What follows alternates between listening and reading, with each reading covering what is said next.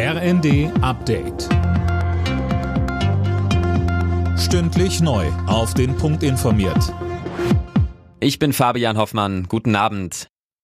Die Gas- und Strompreisbremse kommt. Nach dem Bundestag hat jetzt auch der Bundesrat grünes Licht gegeben. Damit werden die Preise für einen Grundverbrauch gedeckelt, offiziell ab März, rückwirkend aber auch für Januar und Februar. Kritiker befürchten enorme Probleme bei der Umsetzung. Niedersachsens Ministerpräsident Stefan Weil verteidigt die Preisbremsen dagegen. Die Hälfte der Belastungen wird durch die Entlastungen kompensiert. Über den ganz dicken Daumen wird man das so sagen können.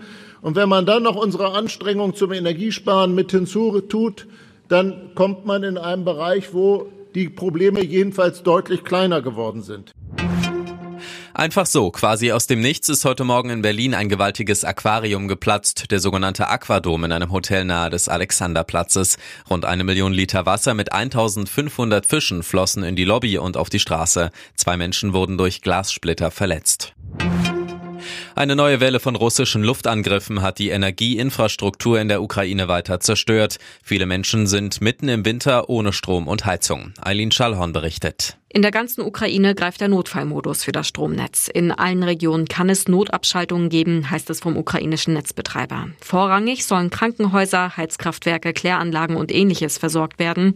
Bis die Versorgung wiederhergestellt wird, könne es länger dauern als sonst, so die düstere Prognose des Energiekonzerns. Die Ukraine wirft Russland Terror vor, um Dunkelheit und Kälte zu verbreiten und die Menschen in die Flucht zu treiben. Unbekannte haben versucht, erneut den Bahnverkehr zu sabotieren. In zwei Stellwerken in Essen wurden mehrere Kabel durchschnitten. Die Auswirkungen waren aber kaum spürbar. Anders als im Oktober, als bei einer ähnlichen Tat der Zugverkehr in Norddeutschland über Stunden lahmgelegt wurde. Twitter hat mehrere Konten von Journalisten gesperrt, die über das Netzwerk selbst und den neuen Firmenchef Elon Musk berichtet haben. Gründe wurden dafür nicht genannt. Die Bundesregierung ist empört, genauso wie die EU, die Musk deshalb mit Sanktionen droht. Alle Nachrichten auf rnd.de